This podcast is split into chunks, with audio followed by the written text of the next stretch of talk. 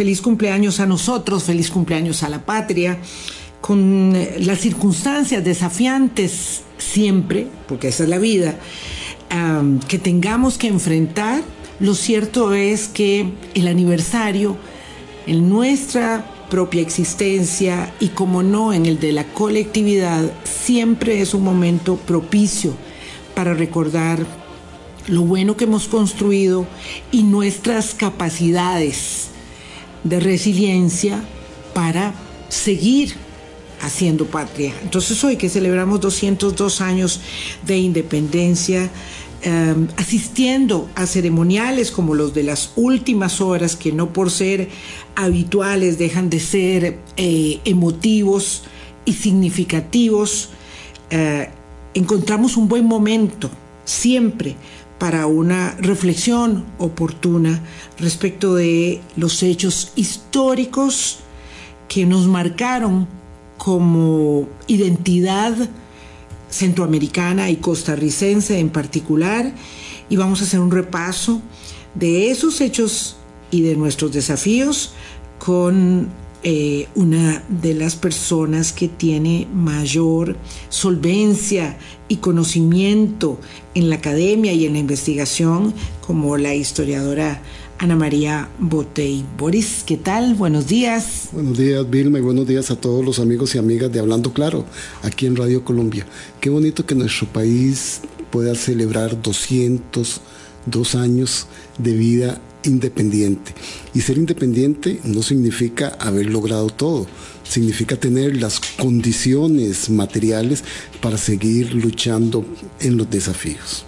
Ana María Botey la empecé a respetar leyendo sus investigaciones históricas y cuando la vida nos dio la posibilidad de conocernos personalmente, entonces la empecé a querer mucho más quererla y respetarla.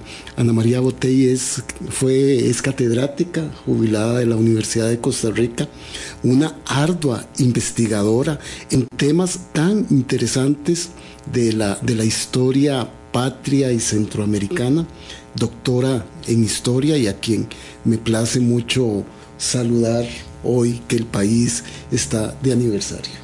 Buenos días, Ana María. Buenos días a todos y a los radioescuchas. Encantada de estar con ustedes y poder compartir una reflexión histórica que a veces este, creemos que la historia solo sirve como para cosas antiguas o para detalles y, para saber fechas. y no y no para comprender el presente que es la tarea fundamental de la historia. Qué bueno. Le ganó muchos años a, a don Boris Ramírez, eh, que con muy buenas razones hace acercamiento de, su, de sus afectos con, doña Ana María, porque... Ah, y nosotros eh, nos conocimos ahí en la acera de la Universidad de Costa Rica. Ahí fue donde nos conocimos. Nosotros, nosotros en los pasillos eh, del kinder, la escuela y el colegio, por donde nuestros dos hijos durante tantísimos años este, hicieron sus armas en el Liceo Franco Costarricense. Así que imagínese usted ahora que los hijos ya tienen cuatro décadas y más, eh, sin necesidad de calcular las nuestras, este, pero tampoco escondiéndolas, eh, que no son tantos como los de la patria, pero, pero que se celebran de igual manera con entusiasmo y ilusión. Lo cierto es que 202 años de independencia, Ana María, nos encuentran en un momento muy complejo. Eh, yo no sé si cada mm, etapa de la vida uno puede decir que se encuentra en un momento desafiante y complejo, pero lo cierto es que nuestras democracias centroamericanas están pasando em, circunstancias muy asiagas y quisiera que pudieras empezar haciendo una reflexión sobre cómo era aquel contexto. Ya después vendremos al contexto eh, inmediato, que también era que también era complejo, pero donde las circunstancias de la limitación enorme de la comunicación y del entendimiento hacia que cada uno fuéramos unas este, referencias lejanas unos de otros, hasta los anuncios de la independencia duraron muchos días para llegarnos. Eh, así que no sé si siempre Centroamérica ha sido esta, esta, este, este componente de piezas a las que les cuesta mucho fusionarse, aunque procesos históricos nuestros los hayamos llevado adelante juntamente, como este. Bueno, como dice Boris, ese contexto era muy convulso también en la época de la independencia. ¿Por qué? Porque Centroamérica siempre fue una región de enormes contrastes. Recordemos el control que tenía Guatemala sobre las otras gobernaciones, el comercio desigual, los comerciantes guatemaltecos compraban muy barato a todos los productores de Centroamérica y ellos eran los que tenían las redes con el monopolio comercial que España tenía establecido. También había unas diferencias sociales profundas donde encontramos esclavitud, servidumbre en los pueblos de indios, unas situaciones muy complejas en Guatemala, en El Salvador, en Honduras, y Costa Rica un poco por estar al margen de esa, del centro de poder. y de tener una relativa escasa población indígena y ausencia en ese momento, porque no se habían encontrado de minerales, porque recordemos que sí había minerales en Guatemala, en Honduras, en Nicaragua. Eso hizo esta región menos atractiva. Y esa herencia colonial va a ser crucial para iniciar el siglo XIX de forma distinta. La debilidad de nuestra economía, de nuestros vínculos con la metrópoli, la, tener una población un poco más homogénea en el Valle Central, la, falta de, un, de una economía consolidada, de un producto que nos vinculara con el mercado internacional, todas esas supuestas este, eh, problemáticas o desventajas se convirtieron en ventajas.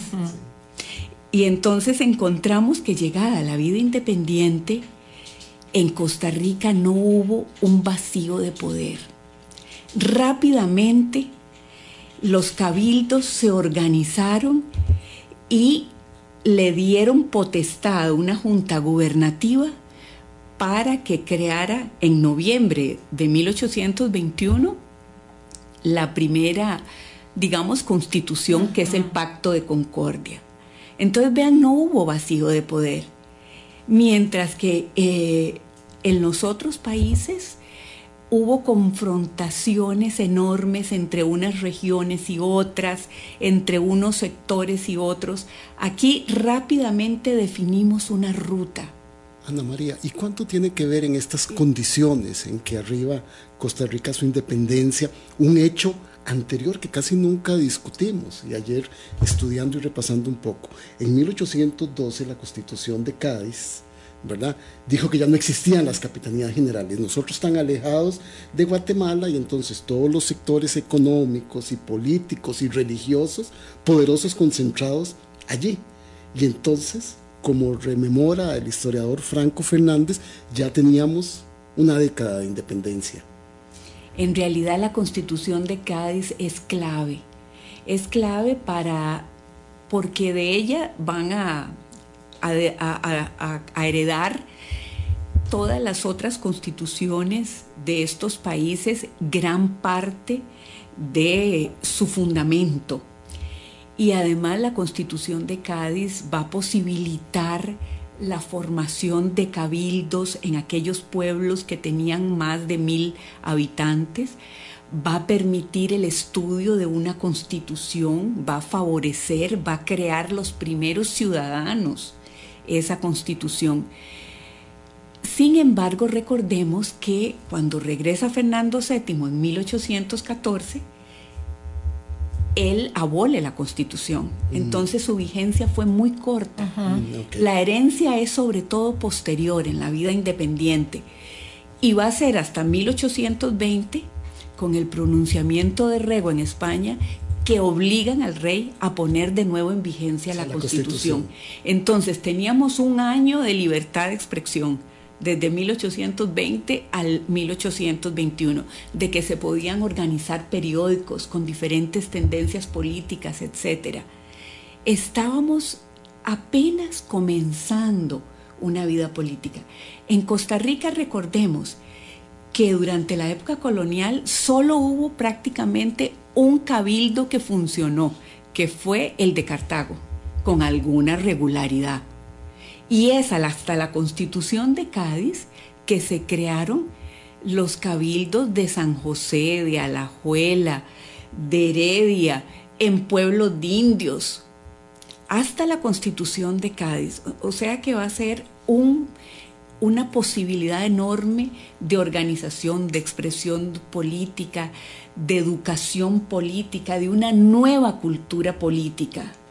¿Y cómo marca ese hecho Em, el feliz acontecimiento de lograr no solamente cohesionar a esos cabildos en torno a la idea de la independencia, sino a esto que es tan, tan significativo, que es la creación de una primera carta social fundamental eh, referida como el Pacto de Concordia, a la que usted hacía eh, señalamiento, doña Ana María, y que hace que sea esta, digamos, excepcionalidad costarricense en términos de buscar una carta que nos ah, guíe, que nos dirija y que sea de consenso. Y que nos diga quién es, quién es el gobierno, quiénes son los costarricenses, cómo organizarse. Eso se fue perfeccionando, ¿verdad?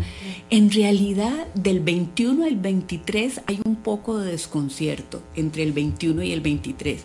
Recordemos que este, en esa época era impensable que pequeñas, pequeños países pudieran sobrevivir entonces existía un gran temor de ser eh, tragados por alguna potencia extranjera. Y rápidamente después de la independencia algunos cabildos volvieron sus ojos al imperio mexicano que se estaba construyendo. San José y Alajuela fueron los más republicanos, pero en teoría pertenecimos al imperio mexicano de 1821 a 1823, cuando cae el Turbide, en teoría. Y, y, las fuerzas de Iturbide invadieron El Salvador y Guatemala para hacer posible esa, esa unión, ya que ahí existían algunas resistencias. En Costa Rica estábamos tan alejados ah, que ni nos dimos cuenta que Iturbide había caído y esa fue, eh, eh, y en ese contexto en que Turbide ya había caído, se da la famosa guerra civil de Ochomogo. Doña Ana María, entonces. ¿Qué es cuando exactamente? Perdón. en 1823, cuando Cartago y Heredia quieren hacer valer que sigamos eh, unidos a México y que no seamos repúblicas independientes, que era el deseo de Alajuela y de San José. Esa es nuestra primera guerra civil, por eso sería eh, faltar a la verdad decir que aquí no hay conflictos políticos desde el principio. los hay. Los hay. Y hubo fusilados y hubo relegados. Y fue cuando San José dijo, Cartago no puede ser la capital, me la traigo y me traigo a la Virgen de los Ángeles también. Sí, eso lo... lo, eh, ¿Qué más convulso que puede haber sido todo aquello? Lo recordamos, Imagínense. Lo recordamos este, bastante vividamente gracias a que aquí en Colombia tuvimos esta, esta puesta de radioteatro tan eh, fantástica eh, para los 200 años de la independencia sobre esos, sobre esos hechos y para los 200 años, ahora más recientemente, de, de, San José como capital de Costa Rica. pero ciertamente nosotros, con todas estas mm, limitaciones y diferencias, eh, establecimos una, una, primera constitución que era lo que, lo que quería tener ahí en el tintero como un pacto de acuerdo. Ahí lo que podemos, y quisiera que lo señalara doña Ana María, establecer es que eh, el consenso eh, no es la unanimidad, ¿verdad? Nunca, pero sí el establecimiento de algunos de una eh, mínimos comunes, y, le ¿verdad? y le marcamos un ADN a la construcción de patria. Por supuesto. Tenemos que ir al primer corte, Vilma, para que doña Ana María pueda después este, ampliar sobre cómo estas excepcionalidades de estar alejados, de ser más pobres, supuestamente menos organizados, nos este, trae el acta de independencia y rápidamente nos organizamos. Ya regresamos. Hablando claro. Colombia. Con un país en sintonía en edición pregrabada, hoy viernes 15 de septiembre, en los 202 años de la conmemoración de la independencia patria, conversamos con la historiadora Ana María Botey. Bien, no sin sobresaltos, eh, pasamos esos, esos dos primeros años hasta el traslado de la, de la capital de la vieja metrópoli a San José en el 23, como nos contaba y nos refería doña Ana María. Pero lo cierto es que acto seguido, en 1824, viene el intento de hacer una federación de repúblicas centroamericanas y eso también es un gran parteaguas, doña Ana María, y tampoco lo referimos a menudo. Exacto, eso, eso ha estado como oculto, poco visibilizado, pero Costa Rica hizo los intentos de formar parte de una república federal entre 1824 y 1838, que fue cuando don Braulio Carrillo la excluyó temporalmente y ya definitivamente en 1848, cuando se creó la República. ¿Cuáles fueron los afanes de haber querido pertenecer a la República Federal? En realidad los afanes eran ser una voz en el concierto de las naciones con más eh, capacidad de diálogo, de negociación, de poder en ese mundo tan complejo del siglo XIX. Sin embargo, como todos sabemos, fue imposible construir esa República Federal. Su constitución, que fue hecha mirando la constitución norteamericana, era inaplicable en las condiciones de América Central. Por ejemplo, el grueso de los diputados eran guatemaltecos. Entonces imagínense que eh, eso... El poder era mayor ahí. Claro, porque es que esto es muy interesante eh, traerlo a valor presente porque estaba eh, la, mm, unión, ¿verdad?, eh, de estados en los Estados Unidos había sido el modelo que se, que se aplicó también en, México, ¿verdad? Este, es decir, habían estos afanes y nosotros éramos muy pequeños. En su esencia parecía ser una buena idea, pero en la práctica fue eh, imposible. Constitucionalmente muchos años después, muchos años después, eh, Europa siempre veía a Centroamérica en la opción de unirse, ¿verdad? Eh, y podemos estar unidos comercialmente hablando, pero lo cierto es que cultural, política e institucionalmente no eh, nunca fue posible algo así. Nunca fue posible ni lo es en este momento. Recordemos, por ejemplo, este que no existía vínculos entre las provincias. Eh, Costa Rica o era federal, o eh, Centroamérica o era federal o no era. No, no, había ninguna otra opción. Eran tan distintas las regiones. Y, y sin embargo, ni eso fue posible, porque no éramos capaces de definir una capitalidad. Eso nunca se definió por los pleitos entre los estados. eh, fue imposible recaudar las rentas que la República Federal necesitaba porque ningún gobierno soltó las rentas de los puertos, que eran de las poquitas que tenían. Se adquirió un empréstito con Inglaterra que eh, se fue en guerras y Costa Rica, sin embargo, rápidamente canceló su parte para no tener nada que ver con esto. Mientras países como Honduras creo que llegaron al siglo XX debiendo parte de ese empréstito. Tan pequeñitos y tan diferentes, doña Entonces, María. e, Era, e, era imposible, era imposible construir eso y rápidamente se vio, entonces Costa Rica se fue alejando.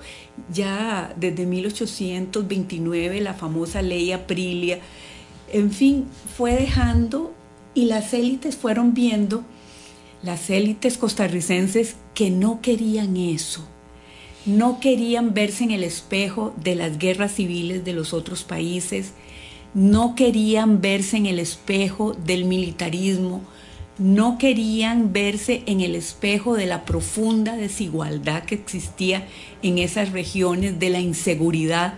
Y eso está en una gran cantidad de estudios que han hecho diferentes historiadores. Y, además los viajeros del siglo XIX, que hay cantidad de viajeros en el siglo XIX por Centroamérica, fueron alimentando también esa idea a mediados de siglo, Costa Rica es diferente. Claro, le agregaron atributos más allá de los reales, como de que era blanca, sí. como que era homogénea. Hicieron superlativos. Hicieron, eh, eh, dijeron cosas que realmente no, no se acercaban, pero sí era cierto que este era un país mucho más organizado políticamente, además de, aparte de los profundos conflictos, porque recordemos, por ejemplo, que el gran creador del Estado costarricense, que es Braulio Carrillo, va a sufrir este, un golpe de Estado, él ya había dado uno, eh, va a ser desterrado, o sea, hay enormes conflictos y termina muriendo en condiciones horribles en El Salvador. Más tarde todo el proceso de consolidación de la independencia se da con eh, la campaña nacional 1856-57, que realmente es, es, heroica y que su impacto fue profundo, y sin embargo esos héroes también los fusilamos. Entonces, Costa Rica, Costa Rica tiene eh, unos pasados ahí eh, intrínsecos y, y raros, pero sí es muy importante ver que desde un principio se definieron varias pautas es construyendo un territorio. Los límites territoriales y el control del territorio, que eso no fue nada fácil. Recordemos el conflicto de Coto en 1921, ¿verdad? También Doña Ana María, poder usted central. lo recuerda muy bien, Y- pero y lo nosotros- sabe muy bien. Nosotros no. El conflicto de Coto de- no lo De no lo 1921, eh, o sea, a nosotros nos costó mucho definir el límite con Panamá. Panamá. Entonces, Ah, ok. recuerden ustedes cuando los panameños tomaron toda la región del Pacífico Sur, creyendo que era de ellos y hasta el día de hoy siguen diciendo que es de, que es de ellos esa porción del territorio y que nosotros las- la conquistamos gracias a las bananeras. Esa es la opinión. Pero realmente los límites de Costa Rica estaban en línea recta de norte a sur, de este a oeste, perdón, desde Punta Urica. Y más bien perdimos una parte. Perdimos un pedacito. un pedazo en el Caribe. El hermoso trozo de Bocas del Toro, que era de Costa Rica. eh, que era de Costa Rica. Así decían los límites coloniales. que, que así nace la historia. Los primeros historiadores nacieron para justificar los límites de este país. Los gobiernos enviaron a personas a Europa a rebuscar en los archivos, etcétera, para justificar nuestras, nuestros límites. O sea, eso fue una tarea gigantesca. Y, eh, y, y fuimos invadidos por fuerzas panameñas en 1920 y hubo un gran esfuerzo nacional para recuperar nuestro territorio y para detener ese, esa invasión. Pero sobre todo fue un esfuerzo diplomático. La guerra no llegó a más, pese a que fueron emboscadas dos grupos grandes de costarricenses que llegaron a Coto sin saber qué era lo que estaba pasando. el conflicto de Coto es el territorio de Coto en la zona sur. Este, y e, Está por salir un libro sobre eso, muy eh, excelente libro del historiador Juan Rafael Quesada, que lo va a publicar la UNED. Él ha dedicado años de investigación a esto para ponerlo en el real momento. Bueno, ese fue un problema, definir límites y controlar el territorio. Y, le agradezco mucho este, que, nos, que nos ilustre eh, eh, respecto del conflicto de Coto, porque, claro, nosotros siempre observamos con mucho énfasis las dificultades para el establecimiento de territorio con el vecino del norte, ¿verdad? Porque mm, sus sigue eh, pendiente. claro, y sus ímpetus de extensión territorial para con eh, Honduras, Costa Rica, Colombia, etcétera, ¿verdad? Han sido muy, muy recurrentes y nos costó mucho. Eh, no solamente hacer un tratado de límites en el norte, sino además llevarlo a múltiples instancias de, para dirimir conflictos hasta el laudo Cleveland. Pero en el sur tenemos eh, la pérdida de esa referencia de que tampoco no fue, fácil. Perdimos una parte del territorio, y y ellos siguen señalando que perdieron también.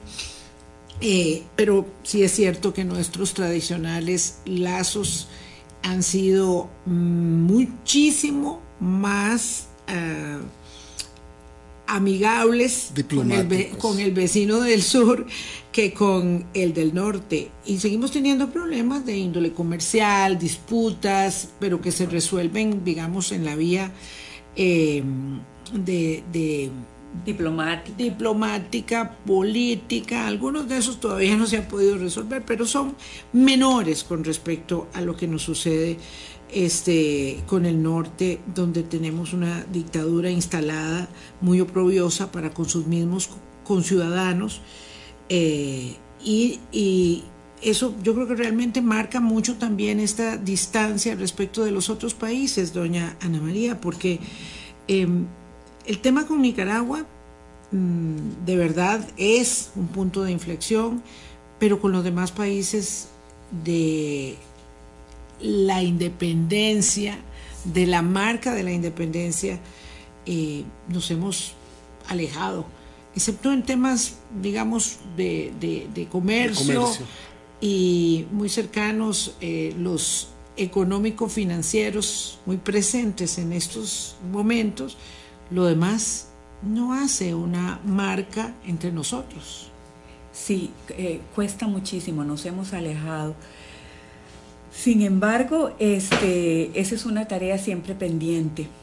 Centroamérica tiene que buscar formas de entendimiento y de, y de concreción de tareas como las tareas ambientales, económicas, eh, culturales y bueno, en el futuro sociopolíticas.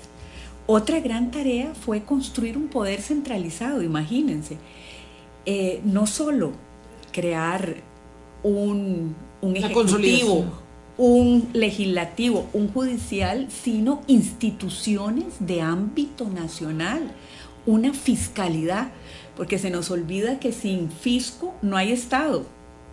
Entonces, ir creando un sistema tributario, las bases de eso se las debemos a Carrillo, crear también una economía, porque nosotros al llegar la independencia no teníamos una actividad económica que nos distinguiera. Entonces, esa surgió después de la independencia, una economía agroexportadora sustentada en el café, pero también en otras regiones que no eran el Valle Central, se desarrollaron otras actividades económicas que permitieron crear un mercado interno, que eso es clave para lograr una identidad, porque el mercado interno nos une. Otro asunto importantísimo fue crear un derecho propio, porque terminamos la vida independiente y no existía un derecho propio, códigos de todo tipo. De toda naturaleza. Teníamos una constitución, pero no teníamos leyes tributarias, código penal, procesal, un código civil. Eso lo hizo Carrillo, es la primera gran obra codificadora de Carrillo en la primera mitad del siglo XX. La segunda gran obra codificadora se da eh, con eh, toda la reforma liberal que nos va a crear las leyes educativas, toda la reforma educativa, que centraliza la educación, toda la reforma jurídica que crea el primero código civil, el primer código civil, eh, porque el código general de Carrillo trataba todos los temas, pero el primer código civil que le va a dar derechos civiles a las mujeres, por ejemplo, va a crearse hasta algunos derechos civiles, no todos, pero sí el derecho a heredar, el derecho a ser sujetos jurídicos. Esos derechos los va a ser hasta, hasta la creación del Código Civil de 1898. Entonces imagínense que es muy importante.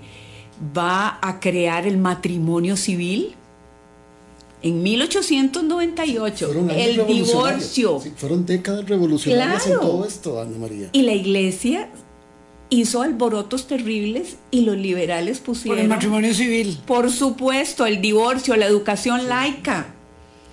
¿Qué no dijeron de la educación laica? Por eso, hace ocho años, con la educación sexual para la sexualidad, me imaginé lo mismo que había pasado. Sin embargo, en esa época, ¿qué hicieron los gobiernos? Pusieron al arzobispo de Patitas en Limón y expulsaron a una serie y expulsaron a una serie de órdenes hoy impensable eso. hoy, impensable, a pesar De, de, haber evolucionado. Éramos liberales completamente. En realidad eran los hombres de estado porque ni sus esposas ni sus hijas eran a veces tan liberales. Eran los hombres de Estado que tuvieron esa visión de que había que separar el poder religioso del poder civil. Es la separación de la iglesia y el Estado. A lo que no llegaron fue a decir que el Estado tenía que ser laico y no tenía que tener religión fueron avanzadísimos en el divorcio, en el matrimonio civil, en los derechos a las mujeres para que pudieran heredar, para ser sujetos jurídicos, pero les faltó eso. Y no llegaron en 1898, no hemos llegado en el 2023 y no hemos llegado en el al Estado laico costarricense. Una tarea pendiente, el Estado laico. una tarea pendiente. Vamos a una pausa, qué interesante, ya venimos. Hablando claro. Colombia. Con un país en sintonía, nos quedan 14 minutos y cuando uno está aprendiendo, pues eh, de verdad que ah, me surge esta sensación de por qué nos ha costado tanto apropiar nuestra historia, eh, para valorar, debe ser parte de todas las también deudas que tenemos para con el mejoramiento del proceso educativo, cómo nos ha costado tanto apropiar la historia para eh, conocernos más, mejor, entender que algunas de estas conquistas fueron sumamente complejas, dolorosas, que hubo momentos en el péndulo de la historia de mucha amplitud de miras como una sociedad pequeñita que aspiraba a mucho más eh, y otros momentos, evidentemente, de mucho recogimiento y de mucho más conservadurismo como, como este que vivimos hoy. y eso se debe, lo ha señalado Ana María Botey, doctora en historia, en varios momentos.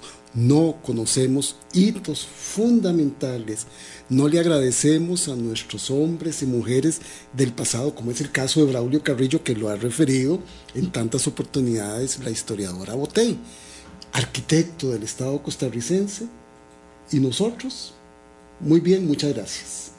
O Juanito Mora, que bueno, por dicha en los últimos años ha habido un reconocimiento, pero la gesta de la campaña nacional fue algo realmente epopélico y fundamental para consolidar una forma de vida, un futuro, como nación y como Estado. La campaña nacional contribuyó mucho a la identidad nacional, que fue otra gran tarea, construir a los costarricenses, porque lo que habíamos heredado de la colonia no eran costarricenses, era una sociedad dividida por el fenotipo. Y había que construir a los costarricenses, crear una identidad nacional, una cultura nacional, con sus vacíos, porque hubo sectores sociales que quedaron fuera, pero se logró crear una historia común, sobre todo a través de la reforma educativa de fines del siglo XIX. Y en el siglo XX quiero destacar una cosa, en el siglo XX, en la primera mitad del siglo XX, antes de llegar al, al presente, quiero destacar todo el proceso que encabezó don Cleto González Víquez y muy especialmente don Ricardo Jiménez por hacer del proceso electoral el proceso que tenemos hoy, cada vez más inclusivo, cada vez más depurado, todas las reformas electorales que don Cleto, don Ricardo y más tarde don, don Teodoro Picado mm. impulsaron para hacer del proceso electoral un proceso electoral que hoy nos caracteriza como un país democrático, que se amplió después de la guerra civil. Pero no podemos olvidar eso, lo mismo que el calado de la reforma social de la década del 40. la década de oro. No podemos olvidar la profundidad de esa reforma, la creación de la Universidad de Costa Rica, de la Caja Costarricense del Seguro Social, con ese modelo la, la, y se dan eh, la reforma, las reformas fiscales que iniciaron con don Alfredo González, Flores, y que luego en el periodo de don Teodoro Picado se consolidan. Toda la reforma administrativa del Estado en época de don Teodoro Picado también. Y cómo luego, después de la guerra civil, esos grandes logros se amplían con la constitución del 49 que sabiamente nos dirige hasta el día de hoy. Me encanta que haga estas referencias, este, doña Ana María, porque sobre la base de nuestros aciertos y nuestros hierros, porque ahí está la dictadura de los Tinoco, en fin, están eh, los hechos del 48 que son una herida eh, histórica también, en fin, con todo ello hemos construido y recordarlo nos permite establecer nuestra ineludible responsabilidad para seguir manteniendo en alto la bandera, el estandarte de los desafíos y de cómo solucionarlos. Eso es un continuum, ¿verdad? La, la vida de los pueblos como de las personas. ¿Dónde sitúa los mayores desafíos? Esta semana hablábamos, por ejemplo, nuevamente sobre el tema de la educación, pero ahí está el tema de la inseguridad, de la delincuencia, del crimen organizado, atenazando a toda nuestra América, la debilidad institucional enorme, el debilitamiento de los partidos políticos, mm, las ansias de extensión de los mandatos en algunas de nuestras naciones, incluso muy cercanas, en fin ¿Dónde está la, reflexión de estos desafíos? todos esos desafíos que son y más son claves. No tenemos, como hablábamos al principio, proyectos de Estado, pero tenemos que solucionar un asunto clave para poder lograr eh, eliminar este, estas brechas sociales, esta desigualdad que es la que nos lleva a la violencia en las regiones más desiguales. Tenemos que eh, desarrollar la una mayor integración de la economía costarricense.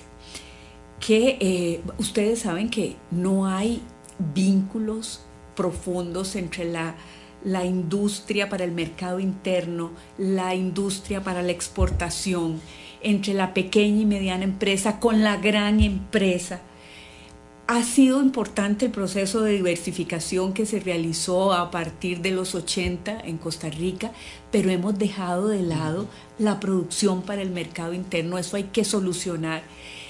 Por eso la oferta de empleo es reducida especialmente para los sectores con menos formación, tenemos que ampliar también las oportunidades empresariales de amplios sectores. Hay que darle eh, a la economía una atención preferente. Tenemos que lograr un consenso para que las, las zonas francas, que son las de mayor desarrollo, aporten más a la fiscalidad de este país.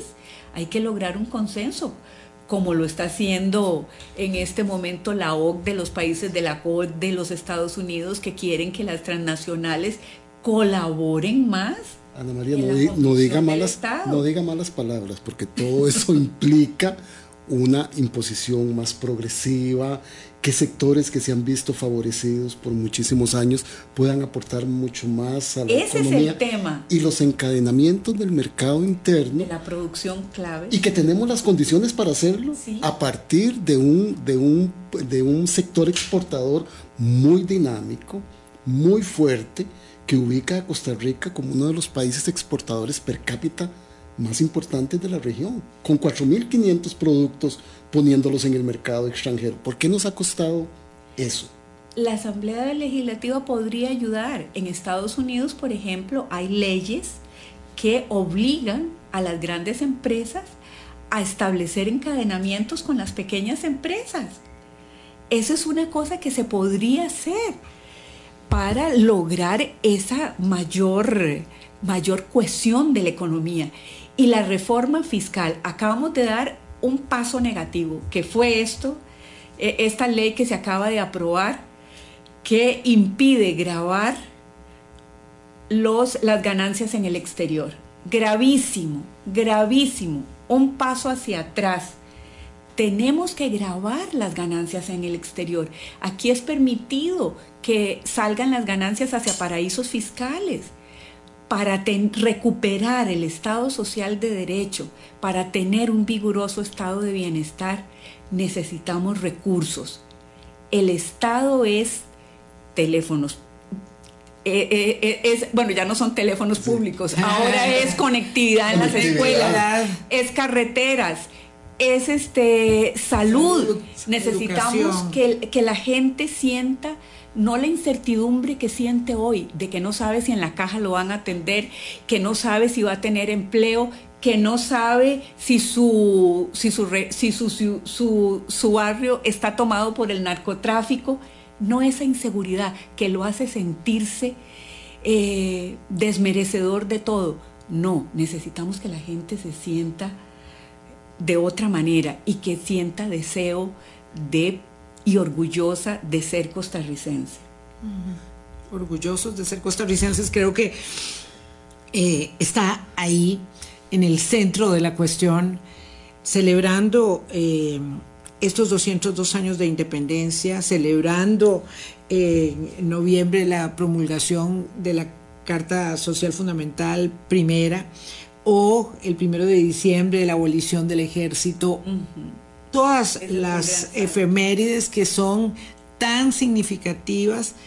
Eh, lo cierto es que eh, renovar el compromiso de la responsabilidad que tenemos para con la patria eh, nos hace mm, más conscientes del ejercicio de la ciudadanía y yo diría que en este momento de la ciudadanía informada hay mucha desinformación, mucha posverdad y hay una enorme dificultad para separar la paja del grano y en lugar de ser más solidarios, somos ah, cada vez mm, más egoístas en el sentido del individualismo que está afectando y tanto y cada, cada cual defiende sus intereses, su pedacito y no quiere ceder en nada. Ese es un viejo problema que tenemos. Vean, la, la UCAE no quiere ceder en nada, los sindicatos no quieren ceder en nada, nadie quiere ceder. Y para construir y negociar hay que ceder. Pero y no, y no explotar gas natural ni petróleo. No, no, no, eso sí que no. Eso es fundamental. Cualquier, cualquier cambio en el modelo económico no puede poner en peligro los logros ambientales. Pero, Ana María, ahora que nos quedan solo tres minutitos. Ah, es que nos hacen falta luces largas para iluminar el camino, me refiero a unos proyectos país que vayan por delante orientando a la ciudadanía, es que a falta de liderazgos estamos un poco a tientas viendo a ver qué saca cada uno en el sálvese quien pueda sálvese quien pueda, pero aquí lo que tenemos que buscar es negociaciones de diferentes sectores. El Estado de la Nación ha impulsado esas reuniones, diálogos, solo con diálogos, esa es la vía costarricense, para ponernos de acuerdo en cosas mínimas y ahí ir avanzando. Pero necesitamos definir derroteros en el campo educativo que va a ser crucial para que las personas transformen su vida en el campo de la economía, en el campo de la política, porque esta democracia puede involucionar. Las, en, la historia los logros no son para siempre. Puede echarse marcha atrás en cualquier momento. ¿Estamos evolucionando, doña Ana María? Estamos en un momento peligroso, muy peligroso para nuestra democracia. La división de poderes, la la restricción de la, de la libertad de prensa o, por ejemplo, las críticas al Tribunal Supremo de Elecciones que se han venido acentuando por parte de ciertos grupos. Todo esto es un caldo de cultivo muy nefasto y tenemos que, eh, ser conscientes de que si no respetamos y valoramos esas enormes conquistas económicas, sociales, políticas y culturales, las podemos perder. Pactos que se han venido construyendo en 202 años. En 202 años y que ahora tenemos que renovar. no podemos verlos con menosprecio. No podemos verlos con menosprecio porque están, ese pacto social está resquebrajado.